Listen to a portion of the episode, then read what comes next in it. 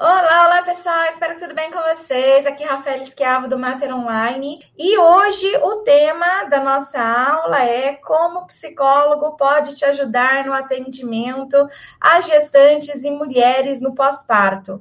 Então, independente de qual profissional você é, mas se você trabalha com mulheres aí nesse período, é importante que você tenha alguns conhecimentos da psicologia, principalmente porque esse é o momento de uh, manifestação de muitas emoções, né? Então, há muitas emoções envolvidas aí no período de gestação, parto pós-parto, e essas emoções elas vão influenciar na saúde física, na saúde orgânica dessas mulheres também.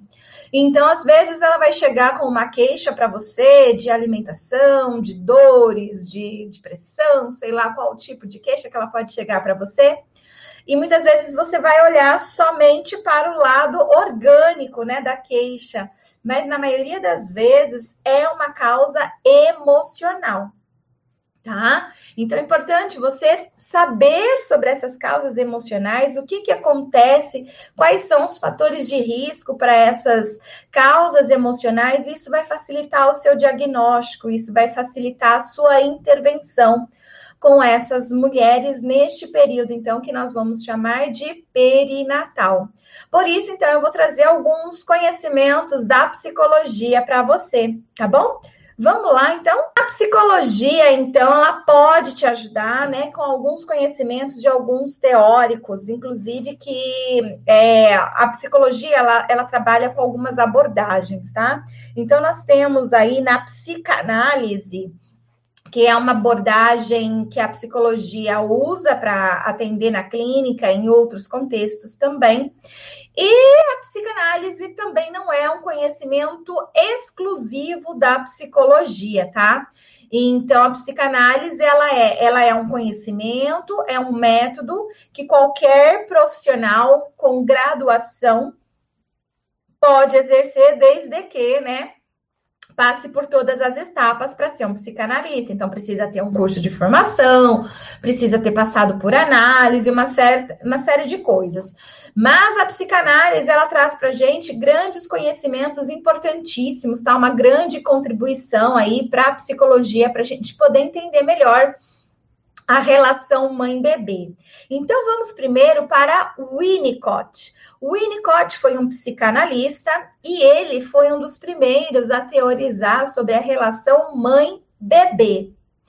E então, ele traz alguns conceitos, alguns conhecimentos importantíssimos que nós não precisamos guardar só aos psicólogos, tá? Nós podemos muito bem compartilhar aí com todos os profissionais que atuam com essa população, porque são conhecimentos que farão a diferença na atuação para conseguir compreender me melhor a dinâmica psicológica e entender melhor os sintomas que estão sendo expressos no corpo, seja da mãe, seja do bebê, tá?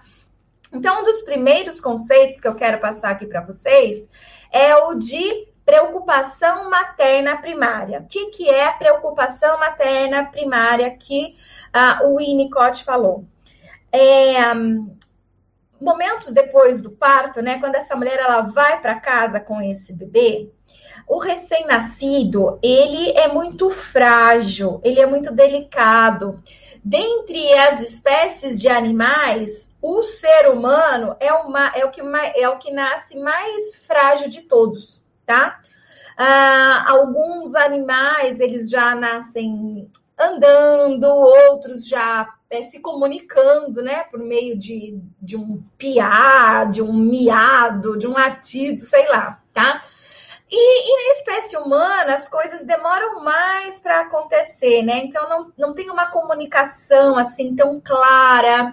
É, os bebês são super frágeis, eles não conseguem mudar sequer de posição. Se você deixa ele numa posição, naquela posição ele fica.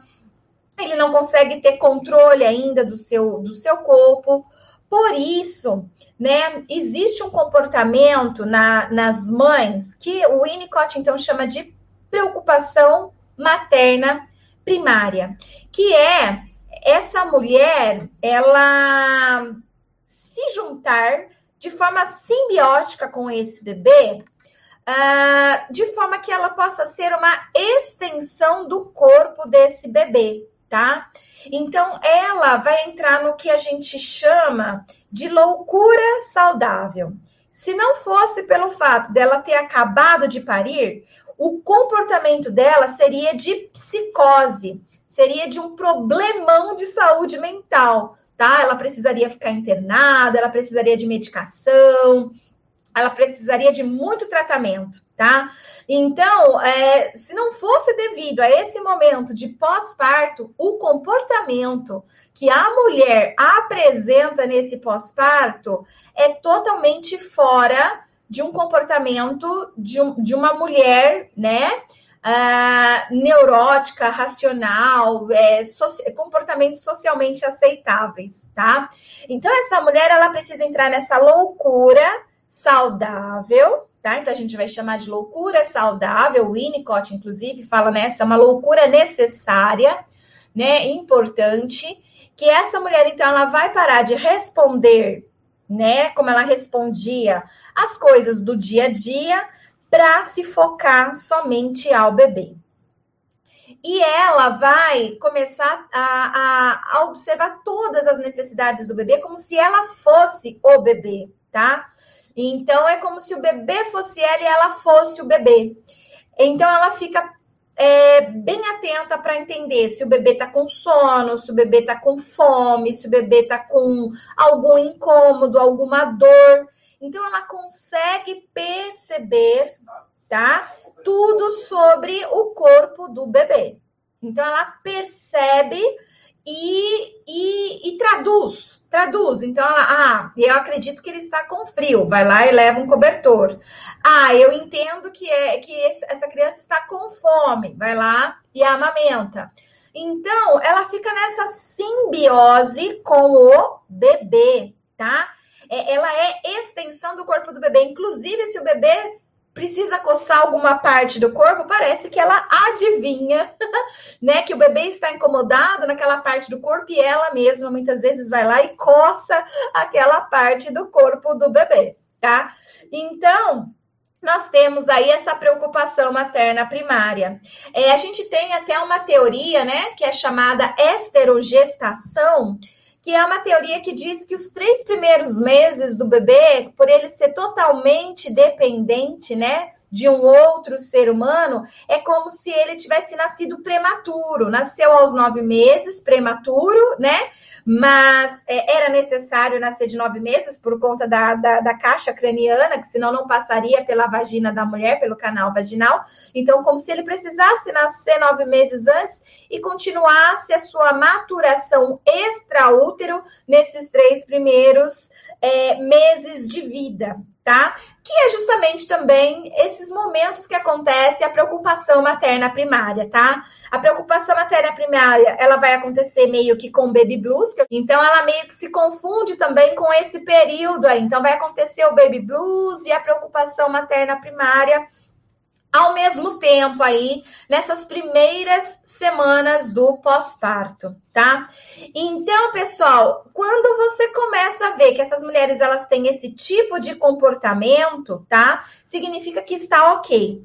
Significa que, olha, tende, né, parecer uma loucura, mas é uma loucura necessária. Essa mulher ela precisa não estar mais ligada e atenta nas coisas do dia a dia ela não quer saber de, do que as pessoas estão dizendo, ela não quer perguntar de ninguém, ela não quer assistir televisão, né? Ela se esquece de tomar banho. Por quê? Porque ela tá ali voltada para o seu bebê e para atender essas necessidades do bebê, tá bom?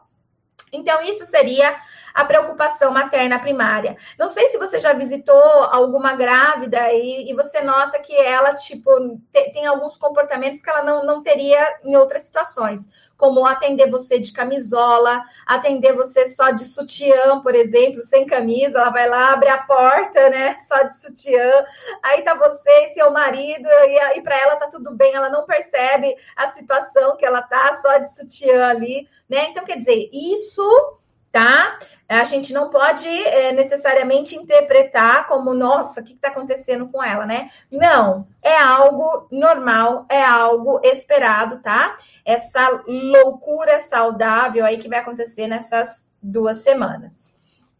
E depois o Winnicott ele vai falar também com a gente sobre a preocupação materna primária, sobre a, desculpa, mãe suficientemente boa. E o que seria a mãe suficientemente boa? Não existe uma mãe boa, tá? Ela não pode existir. O que seria uma mãe boa primeiro, né? A mãe boa é aquela mãe perfeita. A mãe que atende todas as necessidades do seu filho, do seu bebê, é aquela mãe que não, não deixa a criança se frustrar, que enfim, tá? A mãe boa é aquela mãe perfeita, e a mãe perfeita. E a mãe perfeita, ela não existe e ela não pode existir, tá? Mesmo aquela mulher que, que, que faz é, é, é, essa mãe boa, né? De atender todas as necessidades da criança, de dar um excesso de amor e etc., ela está, na realidade, não levando essa criança para um lado saudável da vida, tá? Toda criança, todo bebê precisa necessariamente de frustração, experienciar frustrações. Como que a gente frustra um bebê? Vamos supor, a mãe está tomando banho, a criança chora. Essa mãe ela, ela geralmente, quando ela está nessa preocupação materna primária, ela sai correndo ensaboada para ir ver a criança, tá? Já uma, quando passa desse período de preocupação materna primária, uma mãe, então, a criança estaria chorando, ela continuaria tomando seu banho, porque essa criança está sob os cuidados de outra pessoa. Então, ela vai chorar um pouco enquanto ela está sob os cuidados dessa outra pessoa a criança não vai morrer porque, né, ficou, porque a mãe tá, tá tomando banho, percebe? Então, assim, você frustra a criança, ela recebeu um pouco de frustração. Outra forma de frustrar o bebê.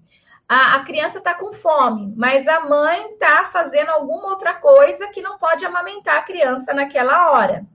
Então, você frustra a criança. Olha, agora não posso te dar de mamar. Aguenta aí, espera aí um pouco que já já eu te dou o alimento ela termina de fazer o que ela está fazendo e aí ela dá o, o alimento. Então, são pequenas frustrações importantes para o desenvolvimento da saúde mental do bebê, tá? Os seres humanos passam por frustrações o tempo todo.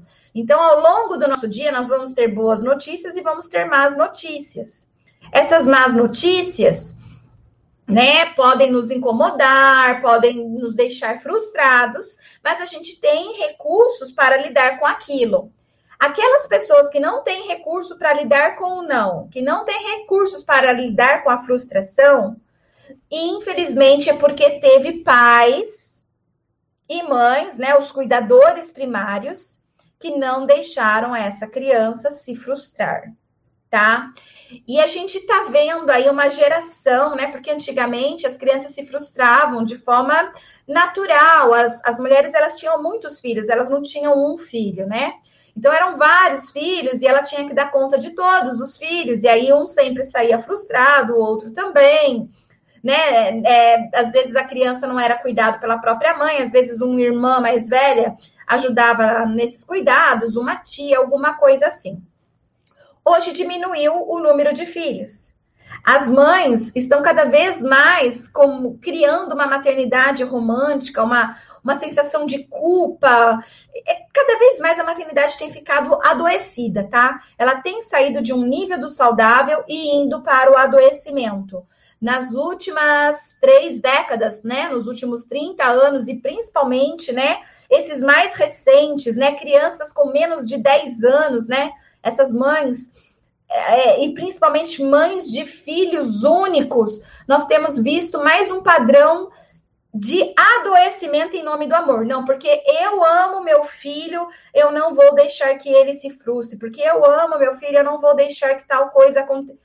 Em nome desse amor, muitos pais não sabem o desastre que estão causando na vida de seus filhos. Porque serão, eles são crianças hoje, mas daqui a pouco eles serão adultos. E serão adultos que não vão saber lidar com as, as coisas do dia a dia. né? Porque imaginem, hoje a criança tem 8 anos, mas amanhã vai ter 30. E, e, como que vai ser essa pessoa de 30 anos que não, não, não aprendeu a lidar com as frustrações na infância, que é o período de lidar com as frustrações?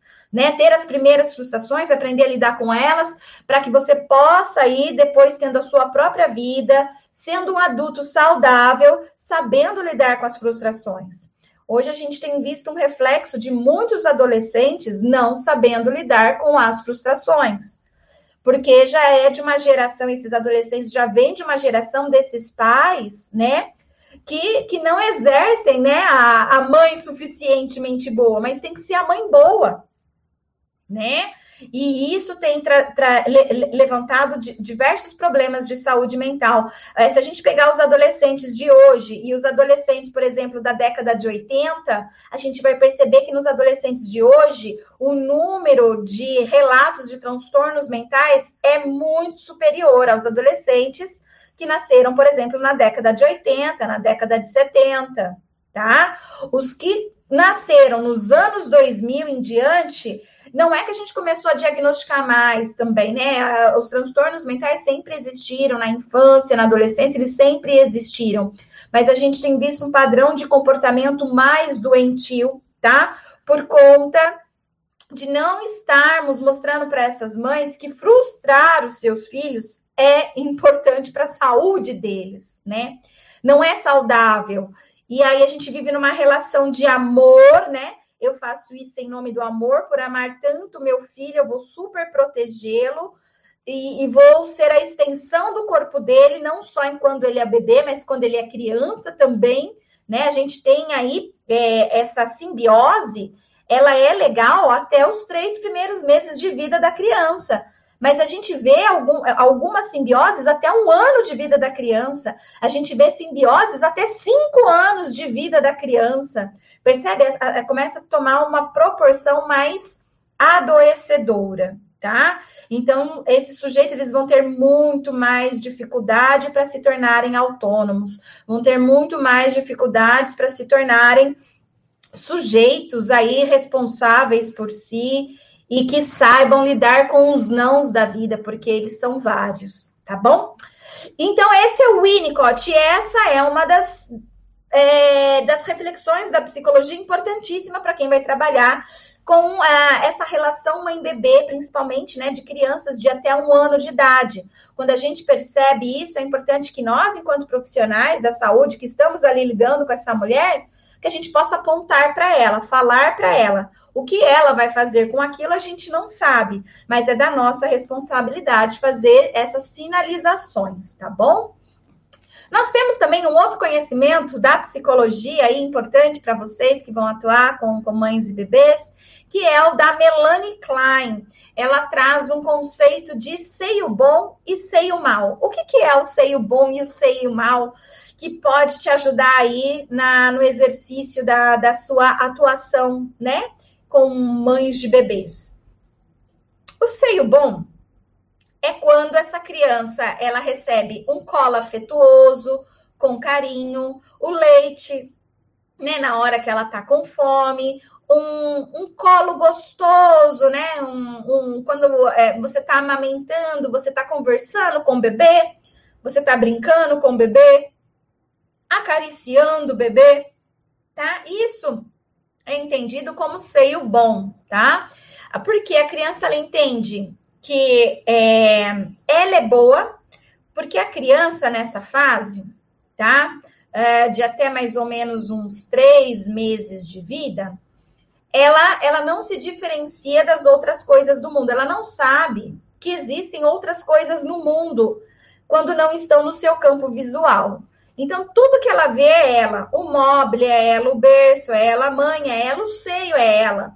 Tá? Então, tudo que ela percebe, não só com o olhar, mas com o tato, com o cheiro, com a audição, tudo aquilo que está na percepção da criança, ela entende que existe. E tudo aquilo que não está né, sobre a percepção auditiva, visual, olfativa e tátil da criança, ela não sabe que existe, ela não consegue colocar isso como é, existente no, em algum lugar do universo. Porque essa criança ainda está desenvolvendo o que a gente chama de inteligência, cognição, tá? Então ela não tem essa percepção ainda. Então, se ela está recebendo um, um colo gostoso, aconchegante, enquanto ela mama, ela recebe carinho, escuta o som da, da voz, né? Das pessoas próximas a ela, do pai, da mãe, de forma carinhosa, o que, que acontece? A gente entende ah, que essa criança, então, está é, internalizando o mundo bom, tá? ela é boa, o mundo é bom, ela, ela, ela se sente tranquila, ela se sente segura. E como esse mundo externo para ela é seguro, o mundo interno dela também, ela começa a entender, né? É, vai racionalizando, apesar de muito rudimentar, né? Porque a criança só vai começar a racionalizar mesmo, de fato, só por volta dos sete anos, oito anos de idade, tá? Então, a gente está falando de bebês aí com menos de três meses. Então, é, a gente vai entender que essa criança ela consegue introjetar um mundo bom, tá? E se ela consegue introjetar um mundo bom, ela consegue perceber que ela também é boa. E aí ela vai ter um desenvolvimento psicológico de saúde mental mais saudável, tá bom? Ao longo da sua vida. Agora vamos pensar num seio mal. O que seria o seio mal? O seio mal é quando aquela criança, ela não está bem ajeitada, né, no colo dessa mãe, é, ela, ela não recebe o leite na hora, ah, às vezes a mãe está com dificuldade para amamentar, às vezes a mãe sente dor ao amamentar, né? Às vezes a amamentação pode ser aversiva para algumas mulheres que elas seguram os bebês assim, ó, né? Tipo, ai, que medo de colocar a criança aqui, ela começa a se arrepiar e ela começa a liberar cortisol pelo seu organismo, porque não é um momento muito legal para ela, por diversos motivos e tal. Nesse sentido, a criança ela vai ente é, entender que o mundo, né, tem alguma coisa esquisita aí acontecendo. Ela pode começar a internalizar que ela é má, né? Que o mundo é mal e por isso se chama seio mal, tá? É, com isso, gente, olha só, se você é enfermeira, se você é assistente social, se você é psicólogo, se você é pediatra, percebe que a gente está falando de uma questão emocional aí, tá? Bem num período que existe toda uma estimulação para amamentação, né? Exclusiva no seio. E aí, a gente tem que pensar também não só na saúde física, mas na saúde mental desse bebê. Percebe que valeria muito mais uma mamadeira nesses casos em que está incomodando essa mulher oferecer o seio, que dói para ela, que é incômodo para ela, que ela poderia sentir muito mais prazer dando uma mamadeira para esse bebê, o colo poderia estar muito mais firme, mais aconchegante, um olhar, um diálogo com um bebê muito mais afetuoso, tá? Do que aquela cena horrorosa de ter que dar mamar para a criança no seio e ela sentindo muitas dores. Então, vale muito mais uma mamadeira, nesses casos, com, num colo cheio de carinho e calor humano, do que alimentar essa criança no seio materno, mas passando uma mensagem totalmente horrível e negativa para essa criança. Tem mãe que mama xingando a criança, tem mãe que, que, que chora, chora de dor na hora de amamentar a criança não acreditem que esse tipo de mensagens não está sendo passada para o bebê, pois está sim. Esse bebê ele está recebendo todas essas mensagens, tá? E aí futuramente a gente pode ter problemas de saúde mental nesses sujeitos. E aí né? Quem não é psicólogo fica boquiaberto agora com uma informação como essa, que faz todo sentido na profissão. Se você é consultora da amamentação, se você é um pediatra, se você é uma doula, se você é um fisioterapeuta, eu não sei qual é a sua profissão aí, né? É, psicólogos geralmente têm essa informação que a gente aprende, né? Melanie Klein, Winnicott, geralmente, né? Não é todo mundo que aprende também, não. Mas geralmente o psicólogo aprende sobre isso na graduação, então a gente já tem essa certa Mas como eu estou dizendo para vocês que hoje a nossa live é como a psicologia pode te ajudar no atendimento a gestantes e mulheres no pós-parto, eu estou trazendo essas informações da psicologia para você. Porque vai fazer todo sentido. Se você trabalha numa UTI neonatal, vai fazer todo sentido para você essas informações, para que você possa trabalhar de uma, uma, uma outra per perspectiva, né? Não cuidando só da saúde orgânica e física dessa mulher e desse bebê, mas também da saúde mental deles, tá? Para que a gente não, não tenha aí um ciclo vicioso, né? de que, por exemplo, essa, essa bebezinha menina hoje venha a ser uma mãe que também vai ter dificuldades para amamentar o seu próprio filho por conta dessa história né, que ela teve enquanto bebê, percebe? Então fica um, um ciclo vicioso aí que, que a gente precisa é, ajudar a não, a não se manter, tá? Ah, a Melanie Klein também, gente, ela vai ter uma, uma teoria aí de, de posição, né, esquizoparanoide depressiva. O que, que significa isso? Que é importante aí para nós profissionais que vamos atuar com essa, com essa população. Esquizo significa que a pessoa ela está fora da realidade, ela não está pensando como deveria pensar, de forma socialmente aceita, tá? E paranoide, esquizo é isso, você rompe com a realidade. Paranoide é a ideia de que você está sendo perseguida, tá bom?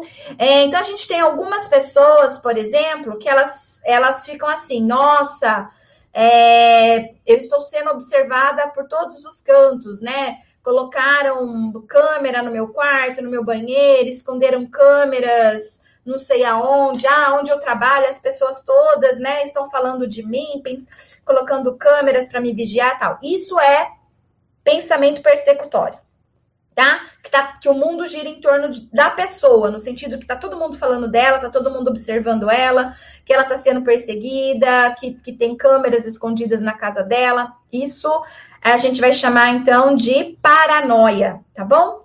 Então, olha só, a, a Melanie Klein ela vai dizer que o bebezinho, até os três meses de idade, ele vai ter um comportamento esquizo paranoide, ou seja, fora da realidade e que tudo está em torno dele, tá?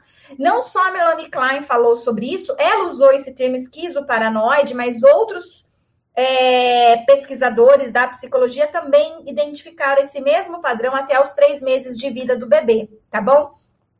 Então, o bebê, é, como ele não tem dados ainda cognitivos para entender como que o mundo está organizado, então ele tem pensamentos que a gente vai chamar aqui de esquizofrênicos, né?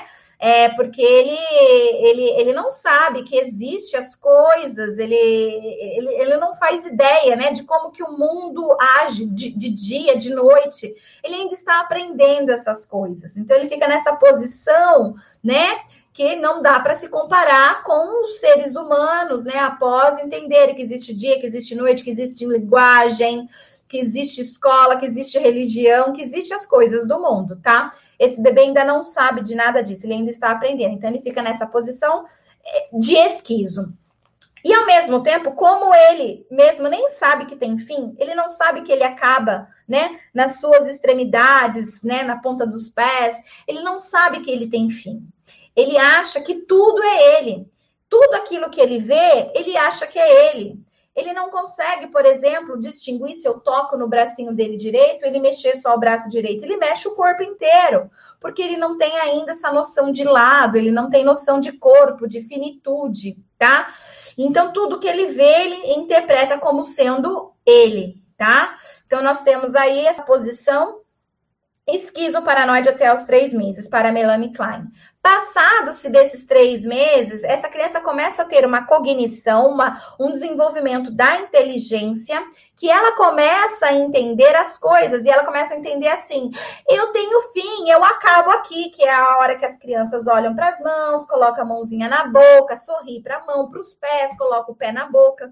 Ela descobre que tem fim. Essa é uma descoberta muito importante para ela. E ela começa a descobrir também que as coisas, né?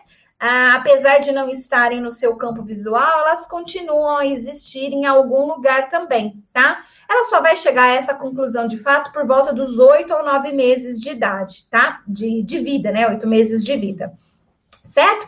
Então, vai ser um, um novo processo aí. Então é importante a gente ter também essa dimensão do bebê, entender como o mundo está sendo interpretado pelo bebê, para que a gente também possa cuidar do bebê da forma certa, correta, dizendo para ele as coisas certas. Nossa, Rafaela, falar com o bebê, eu sempre via psicólogo fazendo isso, sempre achei uma loucura. Sim, parece ser uma loucura, mas percebe que é baseado em toda uma teoria, todo um estudo científico, né?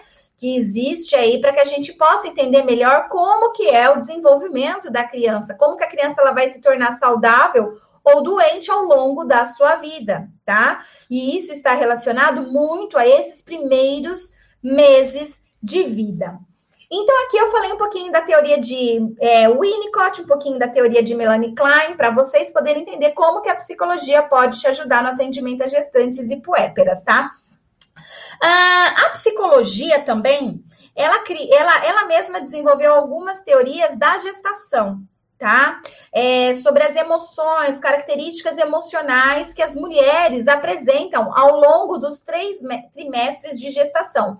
Como uma gestação ela tem nove meses, em nove meses a gente pode dividir em primeiro trimestre, segundo trimestre, terceiro trimestre, ó, três, seis, né? É, opa, nove, né? Três, três, três 3 mais 3 mais 3 é igual a 9, ou seja, trimestres, tá bom? Três meses, a cada três meses para dar nove meses completo. Então, são trimestres. Então, nesses três trimestres, existem características é, psicológicas importantes acontecendo aí. Então, se você é uma enfermeira, uma assistente social, um fisioterapeuta que vai atender uma gestante, é importante você saber qual é a característica emocional de cada trimestre, porque às vezes a queixa que ela traz para você está intimamente ligada a uma característica psicológica daquele trimestre, tá? Então, o primeiro trimestre, para você ter noção, a característica emocional mais presente é de ansiedade, porque descobriu a gestação e a maioria das gestantes no país não planejaram a gestação, então é uma descoberta incômoda que ela vai ter que elaborar, né, é, é, essa ideia e ela não vai elaborar de uma no, da noite para o dia, né? Geralmente ela vai levar um tempo aí para conseguir digerir essa informação de que ela está grávida, então ela vai ter essa, essa ansiedade ah, e também o primeiro trimestre, ele é marcado pelos sintomas de gestação, né? Então a pessoa começa a ter vertigem, enjoo, azia, desejos, né? Ah, mudanças que começam a aparecer no corpo. Então, esses sintomas da gravidez, eles são incômodos também para essa mulher. Essa mulher ela não consegue acreditar que está grávida, se vê grávida, se sentir grávida, por quê? Ela não tem barriga ainda no primeiro trimestre, a barriga ainda não, não aparece. Ela ainda não sente os movimentos fetais, então para ela é difícil entender que ela está grávida, tá? Então essas são as principais características do primeiro trimestre e do segundo trimestre. No segundo trimestre, a ansiedade ela tende a diminuir, porque aquela pessoa ela já se acostumou com a ideia de que ela está grávida, já passou o medo do aborto, né? Porque pode existir um aborto nos três primeiros meses, principalmente na primeira gestação. Então, algumas pessoas ficam com medo e esperam passar esses três primeiros meses para depois falar para os amigos, para a família sobre a gestação. Então, quando ela entra no segundo trimestre, já se passaram né, esses, esses meses, o sangramento que às vezes pode acontecer, e aí ela se sente mais tranquila, né? Tranquila porque agora ela já aceitou a gestação e tranquila porque agora ela também, né, é, consegue até se sentir grávida, porque a barriga começa a aparecer, é, ela começa a sentir os movimentos fetais, ela vai fazer o ultrassom, ela vai descobrir o sexo da criança, ela consegue é, fazer aquele desconhecido mais conhecido, agora ela consegue escolher um nome, ela consegue imaginar melhor como é que vai ser o quarto, é, as características comportamentais dessa criança, já que agora ela sabe o sexo. Então, ela se sente mais tranquila no segundo trimestre. Mas existem algumas características no segundo trimestre que também podem ser potenciais geradores de ansiedade como o sexo do bebê de novo. Então, ele pode ser algo positivo, mas também pode ser algo negativo. Às vezes, ela tinha preferência por outro sexo. E aí, quando ela descobre que o sexo do bebê que ela espera não é o mesmo que ela fantasiava e desejava, isso pode trazer algumas complicações aí para essa mulher, né? Ah, também no segundo trimestre é possível descobrir anomalias fetal. É possível também que ela descubra que ela tem alguma doença, um diabetes, uma pressão alta, uma infecção de urina, alguma coisa, né? O que pode elevar a ansiedade dela também nesse segundo trimestre. E o terceiro trimestre, ele é considerado o mais ansioso de todos, tá? Sendo justamente no terceiro trimestre que a maioria das alterações emocionais significativas são identificadas porque o nível fica muito alto de estresse e ansiedade nesse terceiro trimestre por conta dos medos. Medo do parto, medo da dor do parto, medo de morrer no parto, medo que o bebê morra no parto, medo de sofrer violência obstétrica, medo de não ser uma boa mãe, medo de não conseguir amamentar, uma série de medos. Então, o medo, ele marca fortemente o terceiro trimestre.